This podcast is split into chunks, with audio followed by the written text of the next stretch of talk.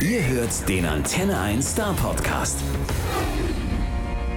Also heute zu Gast Nico Santos. Schön, Hi. dass du da bist. Freue mich auch. Rooftop ist ja jetzt im Moment das heiße Ding im Radio. Und äh, augenscheinlich auch bei den Fans von dem, was man so hört und an Mails bekommt und Anrufen bekommt. Schön. Hast du damit eigentlich gerechnet? Nee, eigentlich gar nicht. Ähm, beziehungsweise als wir den Song aber dann irgendwann fertig hatten, hatte ich ein gutes Bauchgefühl, sag ich mal so. Ich hatte sehr, ich hatte eine, ein gutes Bauchgefühl. Natürlich ist man, immer von Selbstzweifeln so ein bisschen ne, äh, konfrontiert. Aber ähm, hat dann aber dann doch ähm, zwei Monate gedauert, bis es dann irgendwann erst so richtig ankam. Ja, dauert ja vielleicht ein bisschen, weil, Immer. weil die meisten Menschen äh, wissen gar nicht, was du alles Ja, genau. äh, so, so treibst ansonsten. Wäre vielleicht ein bisschen leichter, wenn sie das gewusst hätten. Du bist, also ich, ich habe versucht mal alles zusammenzufassen. Okay. Song, Songwriter, Produzent, Sänger, Filmmusikkomponist äh, und irgendwo stellt sich bei mir die Frage, kannst du dich nicht entscheiden oder willst du dich nicht entscheiden? Nee, ich glaube, das ist, äh, weil vieles hängt so mitan miteinander zusammen und dann, ich glaube, das ist auch, ähm, das erweitert auch so den Kosmos so ein bisschen, so auch äh, gedanklich oder auch für, für meine eigenen Songs, dass man äh, in vielen, vielen Genres und vielen äh, verschiedenen Bereichen gearbeitet hat. Ich glaube, das ist, das ist auch äh, so ein bisschen so ein Geheimtipp. sind ja auch total unterschiedliche Geschichten. Also, Ja. also wirklich das krasseste Gegenteil von Rooftop ist, glaube ich, Filmmusik für Tatort. ja. Ne, schon. Und oder oder oder Helene Fischer. Helene Fischer. Ja. Genau. Und dann nebenher noch für Mark Forster ein bisschen mit Songs schreiben, ne? Genau, genau. Ja, ja, wa- also, Wahnsinn. Also musikalische Spuren hast du genug hinterlassen. Deine Stimme etwas weniger, aber seit Home mit, mit Topic zusammen eigentlich schon überall bekannt. Und eigentlich müsste dir die Musikwelt ja komplett die Bude einrennen. Ist, ist, ist das auch so? Also ähm, ich habe ich hab, äh, Glück, so ein tolles Team zu haben. Also wir sind ähm, eigentlich äh, drei Jungs und ähm, wir machen vieles äh, zusammen. Also eigentlich das meiste machen wir zusammen. Ich, die sind schon seit zehn Jahren ein, äh, ein Team und ich bin quasi da reingekommen sozusagen vor zwei Jahren. Und ähm, die haben mir schon echt viel geholfen, auch in Sachen, mit wem man arbeitet, wie man arbeitet. Die sind wirklich sehr, also die, die, die, die arbeiten wirklich nonstop und äh, es hat mir schon viel geholfen. Sehr Kritik, äh, sehr kritikfähig musste ich auch sein. Wie kann man sich das dann vorstellen? Jeden Dienstagabend zur blauen Stunde Meeting und dann schauen wir mal, wie die letzte Nein, Woche war. Nee, wir sind ja immer noch Musiker, aber das war schon, das ist schon, äh, man arbeitet eigentlich, da man, da es viel auch mit der, viel Kopfsache ist, arbeitet man viel eigentlich die ganze Zeit. So der, der Kopf rattert auch, wenn du zu Hause bist. Auch nach einer 15-Stunden-Session im Studio ist man dann immer noch, ah, hätte ich da nicht das noch sagen können, hätte ich da noch das schreiben können, da das noch ein, besser einsingen können. Ist immer anders. Das ist ja das Schöne, das kann man heutzutage alles nochmal drauf machen. Das auf jeden Fall. Und noch ein. Ja, Sag mal, aufgewachsen bist du in Mallorca. genau. Dreisprachig, wenn ich das richtig mitgekriegt Ja, habe. genau. Oder, oder vier mit Englisch. Genau. Und, und du hast, ja, Katalanisch zählt ja auch als extra, ne? Er ist, ein, ist eine andere Sprache, ja. Ja, genau. Ähm, und äh, deine Familie ist ja künstlerisch auch nicht so gänzlich äh, un, un, unbelegt. Nee. Wie ist das denn dann so auf, auf, auf, aufzuwachsen in, in, in Mallorca mit in, in so einem Umfeld? Kann man da eigentlich noch äh, irgendwie Bankkaufmann werden? Nö, ne? Also ich habe das Gefühl, nein. Äh, aber ich hatte echt Glück in meiner Kindheit. Also ähm, die Familie war, es war eigentlich immer Musik. Mein Papa hatte so ein Studio äh, in der Finca und da waren eigentlich jeden Tag andere Musiker, Gitarristen von den Bee Gees, äh, Gitarristen von Alanis Morissette und so. Und es hat echt viel Spaß gemacht. Und als Dreijähriger, Vierjähriger guckst du dir das an und dann bist du natürlich äh, eigentlich sehr inspiriert von von dem, was die machen, was die können und so. Und dann irgendwann kam dann so ein äh, Michael Jackson Video mal und dann ja, ab da wurde es mir klar, dass ich eigentlich das genau das machen will. Und so im Kleinen hast du ECG-Versuche, glaube ich, in Mallorca selber gemacht. Genau, genau, genau. Das waren, das waren so die ersten Sachen äh, auf YouTube und was man halt so macht, so mit 16, 17. Und ähm, ich habe aber, also eigentlich so das Ding war, als ich, äh, vor, als ich 16 war, habe ich ein, äh, so, so ein, ein Video erstellt mit all meinem Können sozusagen und habe das äh, überall nach Deutschland verschickt und äh, eine, eine, eine Produktionsfirma in Augsburg, die hat das mal, die fand das gut und dann so habe ich meinen, meinen besten Kumpel, meinen jetzigen besten Kumpel kennengelernt. Mit dem mache ich seit acht Jahren eigentlich alles. Und der hat mich auch nach Berlin gebracht, lustigerweise. Genau. Obwohl er in Augsburg noch lebt. Und das ist derjenige, bei dem du kritikfähig sein musst. auch, genau, genau. genau. Rooftop, das ist ja ein Liebeslied. Ja. Ähm, also die Songs, die du schreibst, muss man jetzt an der Stelle schon fragen. Ja. Ne? Äh, Erzählt er von dir persönlich oder erfindest du das? Nee, das ist also manchmal so, manchmal so. Ähm, der Song ist äh, zwar in einer Session entstanden, ist aber schon autobiografisch. Also der ist der, der ähm, in dem Moment hat man gesagt, aber es, also jetzt gerade ist es so und ähm, ich würde schon, ich würde schon gerne äh, diesen Song, äh, diese Idee weiterführen und so haben wir das zusammen weitergeführt alle. Genau. Aber der ist schon, der ist auf jeden Fall teils autobiografisch. Und bei Liebessongs denkt man ja immer an einen Menschen und wenn man dann also den nächsten äh, Love-Song schreibt, muss man an neun Menschen denken oder? nee, nee, nee, nee. nee, also man, darf, man kann ja natürlich über die gleiche Person auch mehrmals schreiben. Genau, man kann ja die Namen durchtauschen. Genau.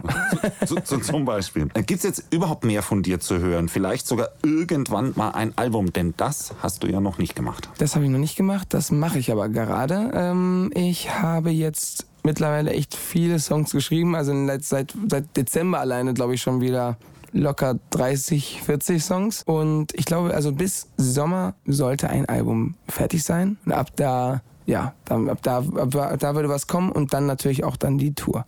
Das war direkt die nächste Frage. Genau. Live, live, sieht man dich ja schon selten. Ne? Also ich, ich glaube, wenn ich jetzt recherchiert habe, Termine, bei dir auf der Website ist, glaube ich, gerade im Moment gar nichts. Aber das, da weil, genau. war mal irgendwas in Berlin. Ne? Genau, nee, also das, der, ähm, dieses Jahr sind viele, viele Festivals, viele Radioshows ähm, und dann ab, danach kommt danach die Tour. Also da sind, glaube ich, bis jetzt sind so, glaube würde ich sagen, 20 Termine oder so und dann, ja, mit, mit Tour kommt, kommt noch einiges dazu. Und ich glaube, weil jetzt ja noch äh, Anfang des Jahres ist, wird noch, wird noch vieles kommen. Ja gut, du hast aber ordentlich schon mal aufgeschlagen, also zum Jahresanfang, nämlich Silvester, da hattest du ja schon mal so einen Vorgeschmack, da war ordentlich Publikum da. Wie hat sich das angefühlt? Das war sehr schön. Äh, das Lustige ist, ich wohne auch eigentlich nur 10 Minuten zu Fuß dahin, bis zum Brandenburger Tor. Und äh, ich bin halt quasi einfach, äh, es war eigentlich um die Ecke.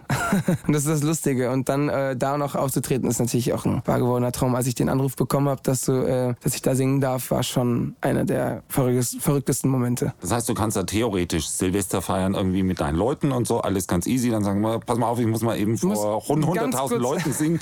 Ich gehe mal schnell, ich komme dann gleich wieder. Ihr könnt ja im Fernsehen so lange zugucken. ganz kurz ja genau. Nee, so ein bisschen so was. Also ich habe ähm, ich, ähm, ich hab den Anruf bekommen und dann habe ich als allererstes meine, meine Familie angerufen, die auf Mallorca noch lebt. Hab gesagt, ihr müsst Silvester kommen, äh, ich singe im Brandenburger Tor. Und da waren meine Eltern natürlich mir super froh. Ja, also hör mal, es ist, ist, ja schon auch der Hammer, ne? Das muss man jetzt erst mal ja, toppen, ja. ne? Das ist schon, da muss man sich dann langsam über die Clubs und über die Hallen wieder hin und Ja. dann übernächstes Jahr ist es dann wieder so. Genau. Die Größenordnung. Aber irgendwie habe ich den Eindruck, so ganz durchgehend ausgelastet genug bist du immer noch nicht, weil man sieht dich ja oder sah dich auch gelegentlich als Schauspieler äh, Rote Rosen. Ne? Das wird mich für immer verfolgen. Ja, aber, aber den Rockstar hast du ja dort gegeben. Genau. Wa- Was ja schon irgendwie was hat, ne? Ist, Ja. das, ist das so erstmal so reinfühlen in das, was da vielleicht kommt? Ähm, ja, das war vor vier Jahren mal, dass ich, ich wurde angefragt, äh, hast du nicht Lust, da ähm, eine, einen Musiker zu spielen für, für Rote Rosen? Es war auch nur ein Drehtag und äh, ja, das habe ich schnell gemacht. Äh, aber es war schon so, also ich konnte mich natürlich schon ein bisschen identifizieren, aber ähm, natürlich in einem anderen Maße. Ist das denn auch eine Option, so mal so ein bisschen Schauspielen nebenher? Ich, ich meine, Frau Katterfeld macht das ja auch. Ähm, meine meine große Schwester, die war, die war hauptberuflich Schauspielerin, die hat sogar die Goldene Kamera mal gewonnen, aber das war auch schon was vor 20 Jahren, glaube ich, oder so. Und äh, die hat, ähm, die hat dann auch irgendwann aufgehört. Also ich glaube, ich ähm, traue mir das nicht zu. Also oder ich weiß nicht, vielleicht äh, irgendwann, aber ich, äh, ich glaube, ich belasse es lieber bei der Musik.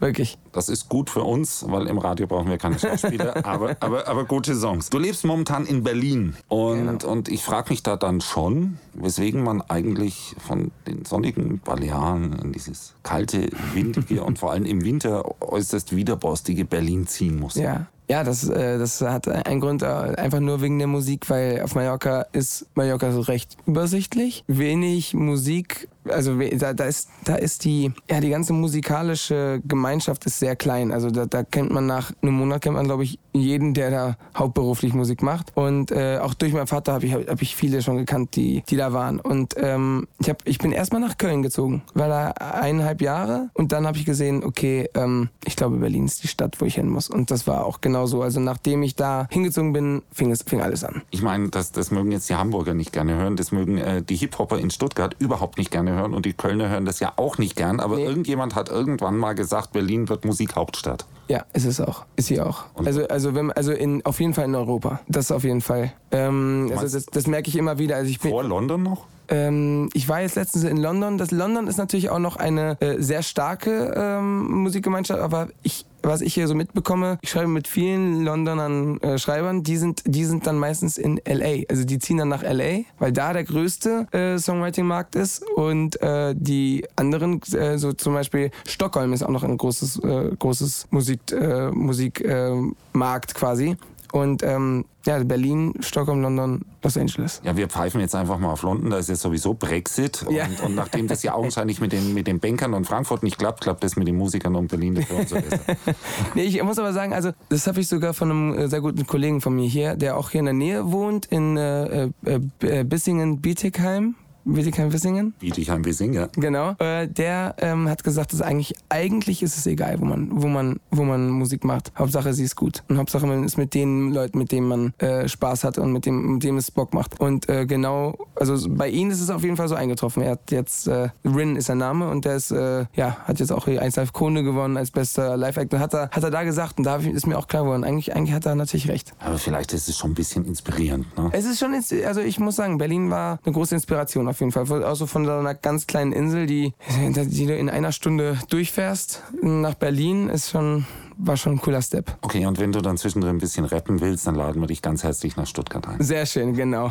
So machen wir es. Holen wir Max und die Fanta 4, obwohl die, die wohnen ja auch zur Hälfte in Hamburg Ja, und stimmt, Berlin und überhaupt. Ist ja, ist ja furchtbar. Ähm, sagen wir, weil wir gerade bei solchen Namen sind, gibt es eigentlich für dich irgendwelche Idole oder Vorbilder? Ja, also mein, mein größter Idol ist immer nur Michael Jackson, das wird sich niemals ändern. Aber also ähm, Lebende sind natürlich ähm, Ed Sheeran, Bruno Mars, Justin Timberlake ist ähm, eigentlich immer schon, aber so Stevie Wonder, also die- eigentlich die Musik, die meine Eltern mir quasi äh, als in der Kindheit so mitgegeben haben, war, war schon Stevie Wonder, Prince und Michael Jackson. Das war eigentlich, das war so, warum ich eigentlich angefangen habe. Und da konnte man dann über, überhaupt nichts mehr gegen machen und Nee. dann arbeitet man mit irgendwelchen Produzenten zusammen Genau. und stellt fest, das groove plötzlich auch Ja. ein bisschen. Wie war das mit Topic? Weil das ist ja dann schon echt so eine Geschichte gewesen, ne? Das ist lustig. So ein Durchbruch. das, äh, ich habe ihn kennengelernt in Berlin. Mm, eigentlich auch wieder durch den, durch den einen Kumpel aus Augsburg. Und der meinte, ey, dieser Junge macht alles selber. Der hat keine Plattenfirma, der hat keine, ähm, der hat äh, keinen Background, keinen Manager, der macht alles selber. Und ich meine so,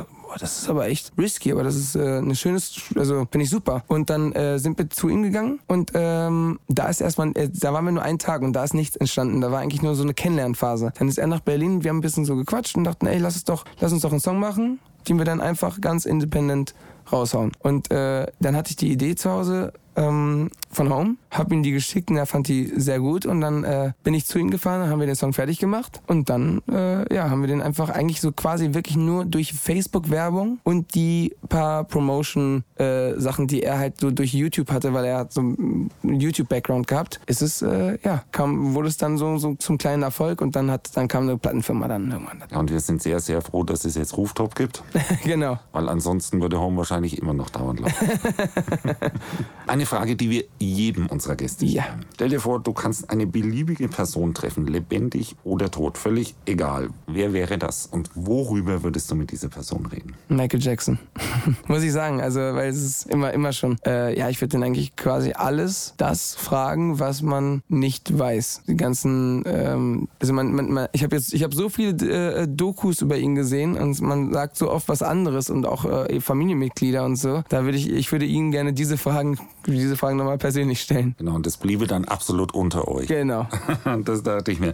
Okay, ähm, wenn du dann tatsächlich auf Tour kommst und solche Vorbilder hast, was gibt's denn dann bitte live zu sehen? Hast du ja schon einen Plan? Viel Energie, viel Action, viel Energie und ähm, kraftvolle Songs wie Rooftop. Also auch, ähm, es, es muss auf jeden Fall, also viel Dynamik, das ist, das ist wichtig, das hat der Michael Jackson auch gut, immer gut gezeigt. Und ähm, ja, also auf jeden Fall viel Musik. Das ist, äh, das ist die Hauptsache. Also Energie, Spaß, Spaß mit der Band und äh, das, ist, das ist das Wichtigste. Dann hoffen wir, dich sehr, sehr bald live zu sehen. Vielen Dank, dass du Danke da warst. sehr, danke, dass ich da sein durfte. Der Star Podcast bei Antenne 1.